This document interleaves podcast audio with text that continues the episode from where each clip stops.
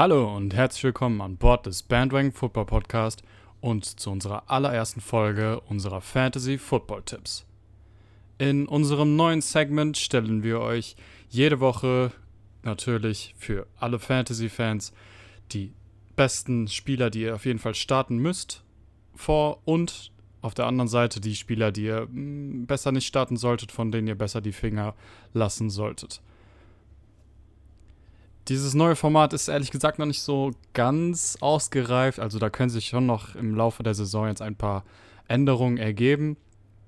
Das werde ich dann nochmal mit Tristan absprechen. Aber für die erste Folge dachte ich mir, komm zum Start der neuen Fantasy-Saison, jetzt nachdem die Woche 1 vorbei ist und man ein bisschen mehr äh, zu besprechen hat und ein bisschen mehr Infos noch über die ganzen Teams und Defenses und alles hat, kann man auch mal vielleicht eine etwas größere Fantasy-Football-Folge machen und ein paar mehr Spieler darstellen und präsentieren. Und deswegen gibt es heute für jede Position jeweils zwei Starts und zwei Sits. Die werde ich euch gleich alle vorstellen. Also für alle Quarterbacks, Running Backs, Wide Receiver, Tight Ends und dann noch die Defense-Teams. Die Kicker lasse ich jetzt mal so ein bisschen außen vor. Bei denen finde ich das ehrlich gesagt so ein bisschen schwierig, die richtig zu analysieren. Aber dazu kann ich gerne auch nochmal was am Ende der Folge erwähnen. So, dann fangen wir doch direkt einmal an. Ich will ja gar nicht dazu lange um den heißen Brei herumreden. Wir fangen direkt an mit den Quarterbacks. Und da habe ich als ersten Stardom Matthew Stafford in Indianapolis. In Woche 1 hatte Russell Wilson ein sehr effizientes Spiel gegen die eigentlich hochgelobte Colts Defense, an die ebenso hohe Erwartungen gestellt wurden. Mit 250 Passing Yards, 4 Passing Touchdowns und einer Completion Percentage von 78,3% hat Russell Wilson sich da die Defense schon irgendwie auch ja, zurechtgelegt. Matthew Stafford, der hatte eigentlich ein ähnlich effizientes Spiel gegen die Chicago Bears mit 321 Yards, 3 Touchdowns und einer Completion Percentage von 96,9 Prozent. Äh, Entschuldigung, 76,9 Prozent.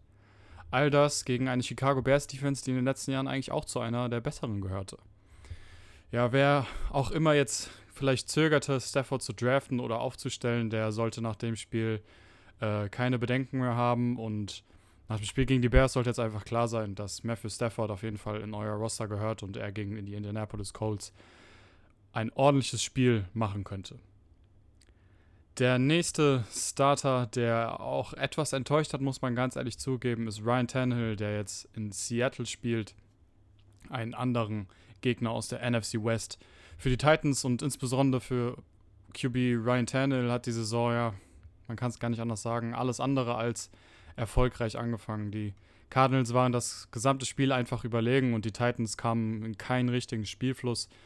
Was vielleicht auch daran lag, dass die O-Line ganze 6 Sacks fünf davon von Chandler Jones zugelassen hat. Also Ryan Tannehill der hatte da nicht so viel Spaß. Auch für Derrick Henry lief das Ganze nicht so einfach und auch Julio Jones kam irgendwie nicht so wirklich ins Spiel. Diese Woche sollte das aber äh, ein bisschen anders sein gegen eine im Vergleich zur Cardinals Defense meiner Meinung nach schwächeren Seahawks Defense.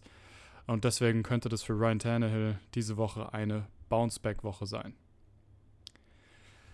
Zwei Sit-Ins, also die Quarterbacks, die ihr besser nicht spielen lassen solltet, obwohl sie jetzt vielleicht in der Woche äh, in der Woche 1 gar nicht so schlecht waren. Das sind zum einen Derek Carr, der spielt in Pittsburgh. Auf der einen Seite konnten die Las Vegas Raiders gemeinsam mit den Fans ihr neues Stadion mit einem Sieg gegen die Baltimore Ravens einweihen. Äh, die Baltimore Ravens Defense, der ist eigentlich eine der besseren der Liga. Aber trotzdem konnte Derek Carr da 435 Passing Yards äh, an den Tag legen und da in, für die erste Woche zumindest erstmal der Passing Yards Leader sein. Auf der anderen Seite reisen die Raiders diese Woche ins Heim der Terrible Towels. Also die äh, werden da die Hölle auf jeden Fall heiß machen und treffen dort auf die Pittsburgh Steelers, die nach einem Statement-Win, man kann es gar nicht anders sagen, also damit hat, glaube ich, damit haben wirklich nur die wenigsten, glaube ich, gerechnet, mit einem Statement-Win gegen die Buffalo Bills einige kritische Stimmen fürs erste stumm geschaltet haben. Darunter auch unsere Stimmen, die da nicht so ganz äh, positiv auf die Steelers geschaut haben. Es ist kein klarer Sit, muss ich sagen, für Derek Carr. Josh Allen äh, hat eigentlich ein ordentliches Spiel gemacht, aber ähm, ist trotzdem halt nicht so wirklich vorangekommen. Äh, kein klarer Sit, einfach auch, weil die Defense dahingehend nicht ganz undurchlässig war, muss man einfach mal sagen. Aber an dieser Stelle dann einfach eine kleine Vorwarnung, dass Derek Carr diese Woche ein schwereres Spiel haben wird, denke ich, als gegen Baltimore. Und ähm, wenn man irgendwie so Nummern erwartet, so viel, so viel Passing Yards und Touchdowns, wie er es jetzt gegen Baltimore hatte, dann äh, sollte man da auf jeden Fall Vorsicht walten lassen. Ein anderer Spieler, der in Woche 1 brilliert hat, fast schon, der auf jeden Fall viel überrascht hat, würde ich sagen, das ist Tyro Taylor, der spielt jetzt in Cleveland. Auch ein, NFC, äh, ein AFC North Gegner da. Äh, vielleicht haben die die Jaguars etwas überschätzt. Oder vielleicht waren wir auch einfach zu hart mit den Texans. Aber diese Woche gefällt mir das Matchup für Tyro Taylor eigentlich gar nicht. Die Cleveland Browns haben zwar viele Punkte gegen Mahomes zugelassen, aber hier jetzt äh, können wir den momentan besten Quarterback der Liga mit dem wahrscheinlich besten Tight End Wide Receiver Duo der Liga trotz alledem nicht so wirklich mit der Texans Offense vergleichen, die da auf eine Cleveland Defense trifft, die trotz des letzten Spiels meiner Meinung nach immer noch sehr, sehr viel Potenzial hat und jetzt in dem Spiel auf jeden Fall auch ein Bounceback-Spiel haben könnte. Kommen wir nun zur wahrscheinlich wichtigsten Position sogar für alle Fantasy-Teams. Und zwar sind es die Running Backs. Und diese Woche finde ich, gibt es einige gute Running Backs. Äh, ich werde auch gleich eigentlich mehr erwähnen als zwei, aber äh, ich habe jetzt erstmal nur auf zwei quasi das Augenmerk gelegt. Und zwar ist es zum einen Jonathan Taylor, der Running Back der Indianapolis Colts, der trifft auf die LA Rams. Und die LA Rams Defense hat sich gegen die Bears als auffällig anfällig gezeigt gegen den Lauf. Mit insgesamt 108 erlaubten Rushing Yards und einem Touchdown hat insbesondere Running Back David Montgomery ein mehr als zufriedenstellendes Spiel gehabt, obwohl er da zwischenzeitlich sogar von Matt Nagy ausgewechselt wurde.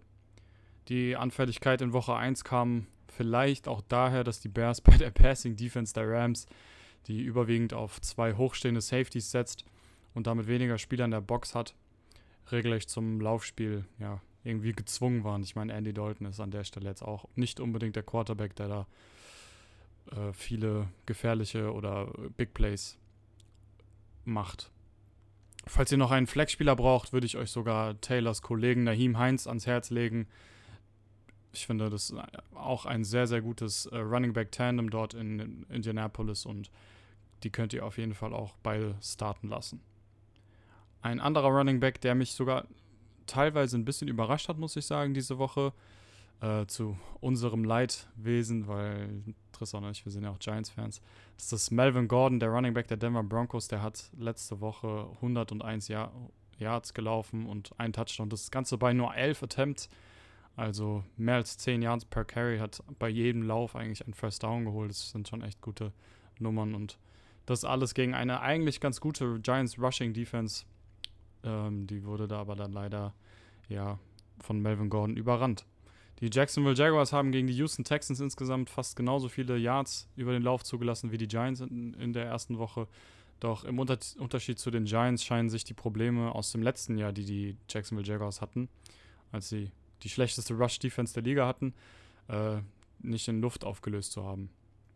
Ganz im Gegenteil, natürlich kann die Defense mal eine schlechte Woche haben, aber bei den Jaguars, da sehe ich es ehrlich gesagt noch nicht ganz so, weshalb mir Melvin Gordon einfach diese Woche ja wirklich gefällt. Auf der anderen Seite zwei Runningbacks, die ihr besser sitzen lassen solltet auf eurer Bank. Das ist zum einen Mike Davis, der gegen eine sehr, sehr gute Tampa Bay Rush Defense spielt. In Tampa auch noch. Ich mag Mike Davis, also da gibt es kein Wenn und Aber. Ich habe schon äh, ich habe ihn auch in einer Liga bei mir selbst. Der hat auch letzte Woche eigentlich ganz okay gespielt. Äh, immerhin, ich glaube, 10 Punkte oder sowas geholt. Äh, ich halte auch nach wie vor daran fest, dass er sich zum Ende der Saison als auf jeden Fall solider Running Back 2 in den Fantasies, Fantasy-Teams durchsetzen wird. Aber die Woche würde ich ehrlich gesagt schon ein bisschen davon abraten, ihn aufzustellen und ja, ein bisschen drum bangen, dass er überhaupt irgendwelche Punkte macht. Die Tampa Bay Buccaneers Rush Defense hat nämlich gegen Ezekiel Elliott und Co. insgesamt nur 60 Yards zugelassen. Also Ezekiel Elliott hatte vielleicht 30 oder sowas, ich weiß jetzt nicht ganz genau, aber der hatte fast gar nichts. Äh, ja, ich könnte mir zwar vorstellen, dass er seine Punkte auch über den Pass machen könnte, also Mike Davis jetzt, aber darauf würde ich mich halt einfach nicht verlassen an der Stelle und Die Falcons hatten halt auch keine guten Erfahrungen gegen die Tampa Bay Buccaneers. Hatten letzte Saison buchstäblich einen einzigen Erfolg, ähm, was das Laufspiel angeht. Also ein 62-Yard-Run von Brian Hill gegen den amtierenden Super Bowl-Champion zu verzeichnen. Ansonsten sah es und wird es auch diese Woche sehr mau aussehen, glaube ich, für das Laufspiel der Falcons gegen die Tampa Bay Buccaneers. Ein weiterer Running Back, bei dem ich ein bisschen vorsichtig wäre, ist äh, der Raiders Running Back Josh Jacobs. Der ist, wie eben schon angesprochen, bei Derek Carr in Pittsburgh zu Gast. Jacobs hatte zwar zwei Touchdowns gegen die Ravens, aber das Ganze auch dann irgendwie nur mit 34 Yards bei 10 Carries. Also an sich hört sich das alles sehr effizient an, aber wenn man überlegt, dass er drei Yards per Carry oder sowas hatte, gut, dann dafür halt zwei Touchdowns, ist das, ja, weiß nicht, weiß nicht so recht, ob ähm, man dem Ganzen dann auch trauen könnte, trauen sollte, dass er da mehr Yards macht. Also Josh Jacobs ist auf jeden Fall ein sehr guter Running Back, so ist es jetzt nicht, versteht mich bitte nicht falsch. Der hat auf jeden Fall immer das Potenzial, aber gegen die Ravens, da lief es einfach nicht so gut gut, das Passspiel lief dafür umso besser. Das macht es natürlich für den Running Back auch immer so. Ist natürlich dann auch immer so eine Sache, wenn nur geworfen wird, aber an der Stelle dann äh, ja auch ein bisschen vorsichtig sein. Josh Jacobs ist halt einer, trotzdem einer der besseren Running Backs der Liga, ist keine Frage, aber nach einem kräfteraubenden Thriller gegen die Ravens und einer kleinen Verletzung, die ihn womöglich sogar an der Seitenlinie halten, halten könnte, würde ich ihn bei dem Matchup in Pittsburgh lieber auf der Bank lassen. Kommen wir nun zu den Wide Receivers. Und da schleicht sich direkt nach einem sehr guten Start in die neue NFL-Karriere Jamar Chase, der Wide Receiver der Bengals, ein, trifft diese Woche auf die Chicago Bears. Und Jamar Chase hat all die Bedenken, die wir nach den paar Drop Passes in der Preseason und im Training Camp hatten, gezeigt, warum die Bengals Fifth Overall gedraftet haben. Er hat die Bengals Receiver mit 100 Yards angeführt und seinen ersten Touchdown in der NFL gescored. Und dabei natürlich den Giddy ausgepackt, genauso wie ehemalige Kollege Justin Jefferson. Dabei sah er aus, als wäre es nicht sein letzter Touchdown auf jeden Fall. Damit sollte er den Kritikern vorerst gezeigt haben, I like to tell them enjoy the show, wie er es auch in einem Interview gesagt hat nach dem Spiel. Er hat gar nicht allzu viele Targets gehabt, aber alle waren halt Big Plays. Ähm, deswegen für die Chicago Bears äh, war das im Spiel gegen die Rams das wohl größte Problem, die da ja, auf jeden Fall zwei ganz, ganz große Big Plays zugelassen haben, die ihnen vielleicht sogar am Ende das Genick gebrochen haben. Ein weiterer Spieler, der mich überrascht hat, überzeugt hat so ein bisschen auch, ist Wide Receiver, ist Chargers Wide Receiver Mike Williams, der immer so ein bisschen im Schatten von Keenan Allen stand, aber eigentlich ein echt guter Wide Receiver ist. Der spielt diese Woche gegen das Backfield der Dallas Cowboys, also da wird er auf jeden Fall vielleicht das ein oder andere Loch haben, die ein oder andere Lücke für sich entdecken. Und von dem Spiel der Chargers gegen die Cowboys erwarte ich einfach, dass, es, dass da viele Punkte fallen werden. Die Cowboys Offense merkte man ja auch. Äh, die, der Cowboys Offense merkte man Dak Prescotts schwere Verletzungen in der letzten Saison und auch jetzt die Schulterprobleme halt einfach null an. Und auch Rising Star Justin Herbert hat äh, sein Team gegen eine, gegen eine der besseren Defenses der Liga, gegen das Washington Football Team, zum Sieg verholfen und die Bälle da echt gut verteilt, unter anderem auch halt an Mike Williams. Ein Spieler, der da halt eine wichtige Rolle gespielt hat und einen Touchdown ins und insgesamt 82 Yards gefangen hat. Nachdem Dallas fast 400 Passing Yards gegen Tampa Bay zugelassen hat, sehe ich da wirklich keinen Grund, warum Mike Williams nicht erneut ähnliche oder vielleicht sogar bessere Stats an den Tag bringen kann und euer Fantasy-Team da gut verstärken kann. Eine der womöglich größten Enttäuschungen der Woche 1 war 49ers Wide Receiver Brandon Ayuk. Hat ja eine Null, Nuller-Runde gehabt, gar keine Punkte gehabt, einfach. Es war schon sehr bitter. Er spielt diese Woche zu Hause gegen Philadelphia und ganz ehrlich, ja, so ich war halt einfach enttäuscht von Ayuk, kann ich nicht anders sagen. Nach einer sehr vielversprechenden Rookie-Saison habe ich wirklich mehr von ihm erwartet. Mehr auf jeden Fall als eine komplette Nullerrunde. Und ich meine, das eine Leid ist halt so, das andere freut auch irgendwo, sagt man ja dann.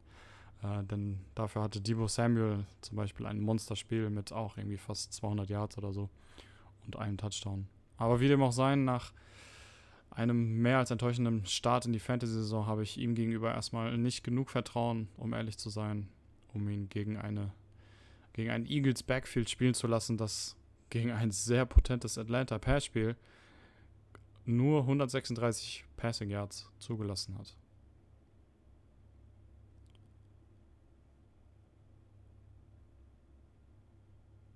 Ein Spieler, der vielleicht gar nicht so auf dem Radar der meisten ist oder ein bisschen, ja,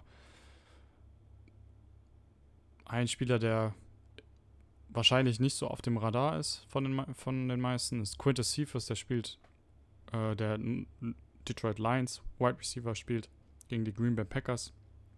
Und ich hätte ehrlich gesagt nicht erwartet, dass die Packers im ersten Spiel gleich fünf Passing-Touchdowns gegen James Winston kassieren, äh, der da mit einer Saints-Mannschaft spielt, die viele Fragezeichen hatte.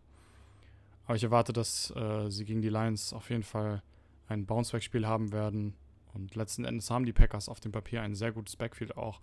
Und Cephas wird es dementsprechend in dieser Woche nicht ganz so einfach haben, zumal er da ja auch gegen die 49ers an vierter Stelle war, was Targets angeht. Also ich wüsste nicht, warum auf einmal, warum Cephas auf einmal mehr Targets bekommen sollte als zum Beispiel Titan TJ Hawkinson oder die beiden Running Backs. Zwar hatte er einen Touchdown im letzten Spiel, aber hierin liegt auch ehrlich gesagt so ein bisschen das Problem bei ihm. Da ist gleich noch ein anderer Spieler, den ich erwähnen werde, weil meiner Meinung nach ist Cephas einfach zu Touchdown-abhängig im Moment. Der gute alte Gronk hat es mal wieder allen gezeigt.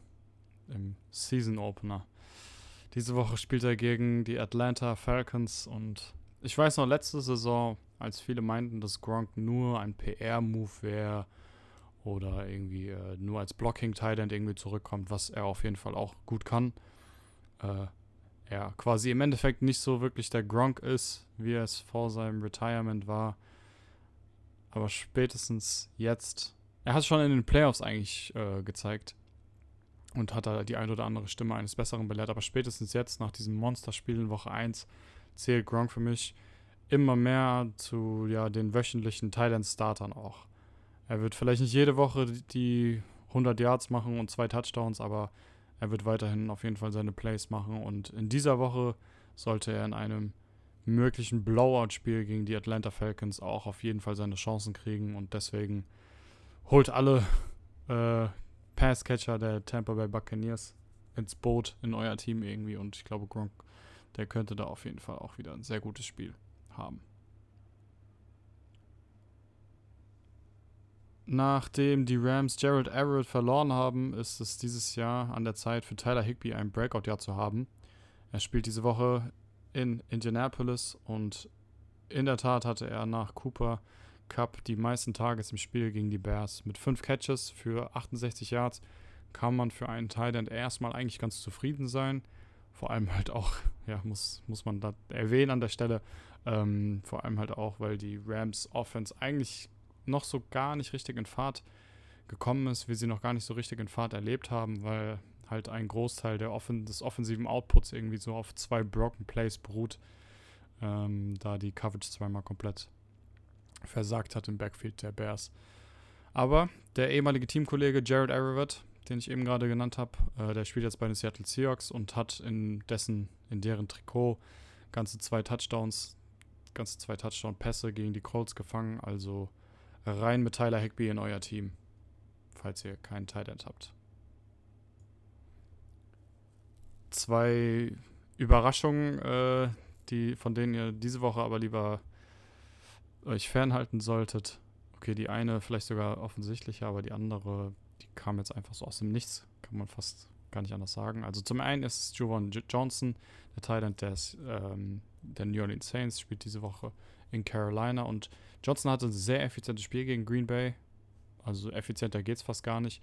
Äh, indem er halt drei Receptions hatte für 21 Yards und von diesen drei Receptions waren halt zwei Touchdowns dabei. Also äh, das war Jameis Winstons Lieblingstarget fast in der Endzone da. Und ich kann mir auch gut vorstellen, dass er sich dann äh, langfristig als Winstons Go-To-Target in der Endzone etabliert. Aber ähnlich wie bei Cephas wird er erstmal zu abhängig von Touchdowns sein, glaube ich um ein Week-to-Week-Starter zu sein. Zach Wilson hatte in seinem ersten Spiel keinen schlechten Start, aber die Panthers Defense entwickelt sich auch zu, so langsam zu einer unangenehmeren äh, Defense, zu einem unangenehmeren Gegner. Und von jo Juwan Johnson würde ich euch in dieser Woche daher eher abraten, ehrlich gesagt. Ebenso wie Brandon Ayuk war Mike Gesicki, der Thailand der Miami Dolphins, eine sehr, sehr große Enttäuschung in Woche 1. Der spielt diese Woche in Buffalo. Und ich denke auch, diese Nullnummer bleibt ebenso ein Einzelfall. Aber ich denke auch, dass es diese Woche gegen die Division-Rivalen aus Buffalo, die im letzten Spiel gegen die Steelers nur eine einzige Reception für den Thailand der Pittsburgh Steelers, Eric Ebron, zugelassen hat, nicht auf einmal am Ende mit 100 Yards und zwei Touchdowns dastehen wird. Zu guter Letzt brauchen viele von euch wahrscheinlich eine neue Defense nach der ersten Woche oder es gibt auch viele, die haben einfach nicht die Top-Defense im Draft bekommen und brauchen da dann vielleicht einfach ein paar Tipps. Deswegen hier nochmal die Defenses, die ihr diese Woche starten lassen solltet. Zum einen wäre das die New, York, New England Patriots Defense, die spielt gegen den Division-Gegner, die New York Jets. Und äh, die spielen zwar in New York, aber das macht an der Stelle vielleicht jetzt gar nicht so einen großen Unterschied, auch wenn es jetzt wieder mit Fans ist, was natürlich mega cool ist. Ich fand Zach Wilsons ersten Start in seiner NFL-Karriere gut, aber ich habe diese Woche ehrlich gesagt etwas Angst um ihn, äh, wenn er diese Woche auf den Division-Gegner aus New England trifft, weil ich erinnere mich gerne an das legendäre Spiel, in dem Ex-Jacks an das legendäre Spiel, in dem Ex-Jets Quarterback Sam Darnold angefangen hat, Geister im Backfield der Patriots zu sehen und da einige Interceptions auch geworfen hat, die ja absolut äh, unnötig oder nicht unnötig, sondern unvorstellbar schlecht einfach geworfen waren. Also die haben da äh, sind da schon gut in Darnolds Kopf gewesen, die Defender, die Pass Defender der Patriots damals. Und auch äh, sogar Offensive Rookie of the Year der letzten Saison und Rising Star Quarterback Justin Herbert, der kam im Dezember nach New England und verlor das Spiel mit 4, 45 zu 0. New England hat ja bekanntlich eine Historie gegen Rookie Quarterbacks. Die haben es da nie so ganz einfach und deswegen an der Stelle glaube ich, würde ich zum einen Zach Wilson eher auf der Bank lassen, also da das als kleiner Set noch am Rande, aber die Patriots Defense auch guten Gewissens da spielen lassen. Es sei denn, man hat irgendwie ein schlechtes Gewissen um Zach Wilson, das der dann zu hat. Irgendwie kassiert von den Patriots. Ein weiterer junger Quarterback, der trifft auch auf eine feiste Defense mit den Denver Broncos und zwar Trevor Lawrence. Der sah zwar phasenweise auch nicht schlecht aus, aber das Team aus Jacksonville ist zu Recht auf den letzten Platz der NFL Power Rankings gerutscht. Am Ende des Tages haben sie eine katastrophal schlechte Leistung gegen ein Team an den Tag gelegt, das vor der Saison als einer der Favoriten galt, fast schon, zumindest bei uns, nicht einen einzigen Sieg auch einzufahren. In Woche 1 ließen die Broncos insgesamt nur 314 Offensive Yards zu und 13 Punkte. Eine Statistik, die sich mit der möglichen Rückkehr von Edge Rusher Bradley Chubb wiederholen könnte, vielleicht sogar noch besser sein könnte gegen Jacksonville. Deswegen an der Stelle die Denver Broncos Defense könnt ihr auch gerne in euer Team reinholen. Zwei Defenses, die äh, ja, die eine hat ein bisschen enttäuscht und die andere, äh, von der würde ich euch einfach abraten, weil die Offense einfach zu gut ist, gegen die sie spielen. Das ist erstmal die Baltimore Defense. Die spielt diese Woche gegen Kansas City. Okay, da ist die Offense auch gut. Aber die haben auch im ersten Spiel enttäuscht. Die Ravens Defense hatte große Probleme mit der Raiders Offense, äh, hatten große Probleme, die da in Schach zu halten, haben insgesamt fast 500 Yards zugelassen. Ich glaube, das war sogar die, meist, die meisten Yards in der ganzen Liga. Äh, über 400, etwas über 400, allein nur über das Passspiel und damit lag die Leistung der Defense weit unter den Erwartungen. Vielleicht tat Markus Peters Verletzung kurz vor der Saison doch ein bisschen mehr weh als erwartet.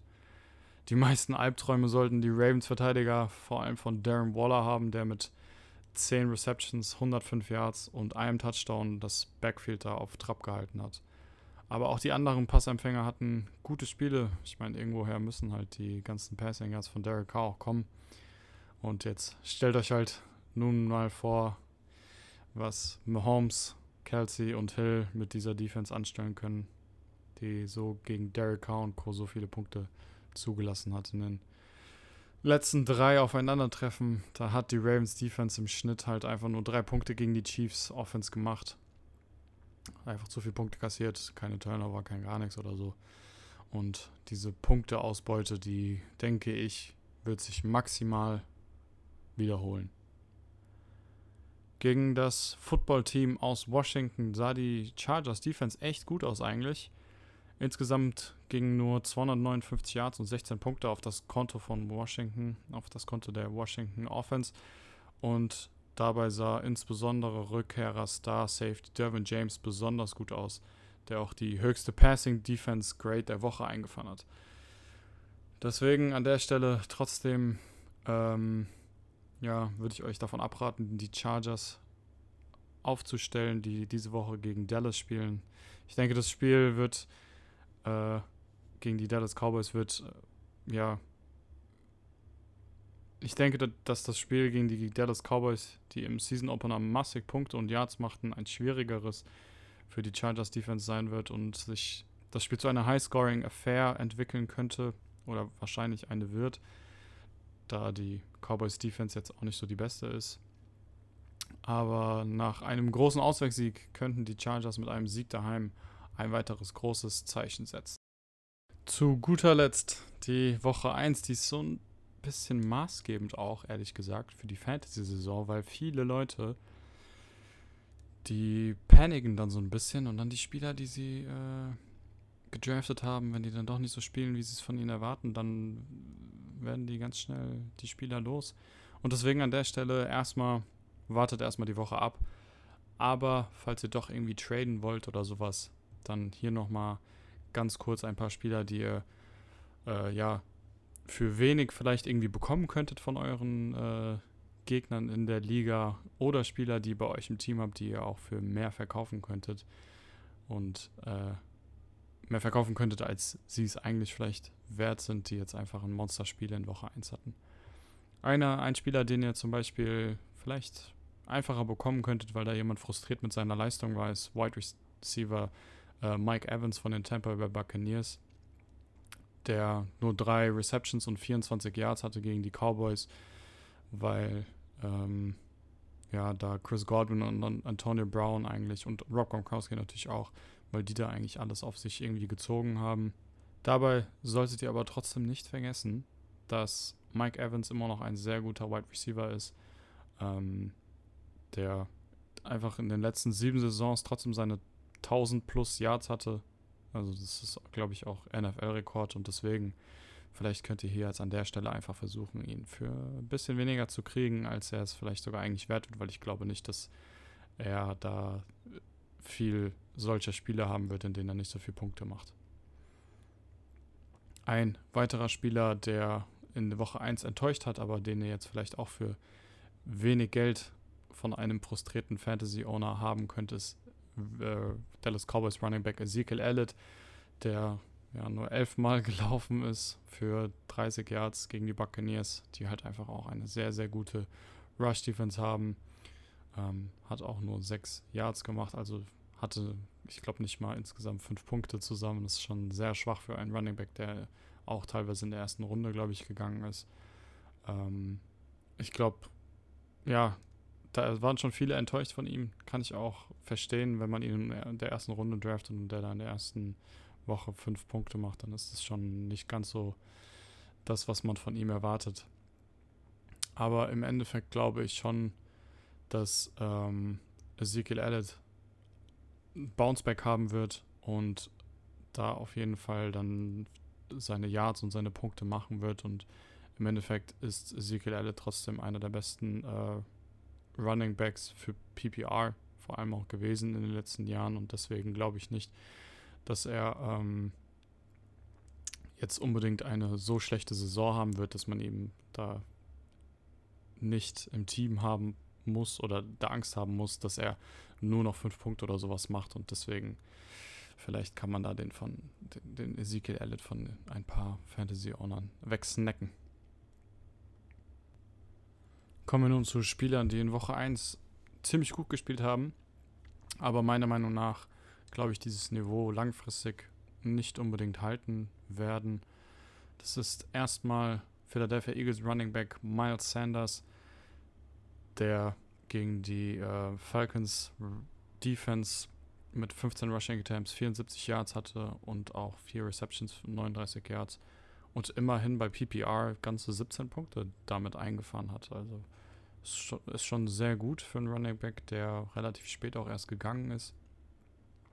Aber er hat dafür keine einzige richtige Chance, so oder sowohl Rushing als auch ähm, Passing in der Endzone gesehen. Da war Kenneth Gainwell einfach irgendwie ein Stück weit besser integriert in dieses Spiel. Der hatte nämlich auch 11 Touches, 43 Yards und dann halt auch den Touchdown, den Miles Sanders jetzt nicht hatte. Ähm, ich glaube einfach langfristig, da wird Kenneth Gainwell auch viele Targets, vor allem von Miles Sanders, nehmen, der in seiner jungen Karriere noch ähm, auch schon ein paar Probleme mit Drops hatte. Und Kenneth Gainwell ist da, glaube ich, einfach ein Stück weiter voraus, was das angeht, was das Passing Game angeht. Ähm, und Nick Sirianni, der neue Head Coach der Philadelphia Eagles, der hat auch schon gesagt, dass sie die Running Backs auf jeden Fall auch viel mehr im Passing Game integrieren wollen. Und deswegen, glaube ich, wird, werden die sich da das Backfield mehr teilen und kann mir gut vorstellen, dass Miles Sanders dann einfach weniger Touches, weniger ähm, Snaps kriegt und die er an Kenneth Gamewell abgibt. Deswegen zeigt euren äh, Gegnern in der Liga einfach, hier, der hatte 17 Punkte, der ist krass. Äh, dann könnt ihr, dann könnt ihr vielleicht da einen Spieler kriegen, wie Mike Evans zum Beispiel, oder Ezekiel Elliott, der da meiner Meinung nach langfristig mehr Punkte einfahren wird. Ein anderer Spieler, der äh, fast schon in alte Form zurückgekehrt ist in dem Season Opener, sind Tampa Bay Buccaneers Wide Receiver Antonio Brown. Der hatte 120 Yards und einen Touchdown gegen die Cowboys, also äh, der hatte auch ein Monsterspiel, irgendwie so genau wie Gronk. Also irgendwie fühle ich mich so in 2014, 15 zurückversetzt. Die beiden da haben da echt zwei Monsterspiele gehabt. Ähm,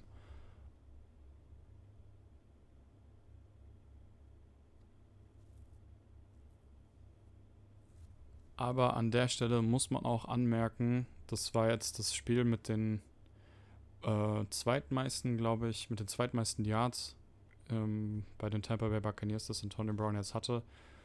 Und die Buccaneers Wide Receiver, das Wide Receiver Room ist einfach super stacked bei den Buccaneers und Antonio Brown war da halt der Receiver, der da einfach das beste Matchup wahrscheinlich hatte. Das hat Tom Brady natürlich gemerkt und sofort auch ausgenutzt. Deswegen auch Tony Brown öfter getargetet als äh, vielleicht sonst üblich.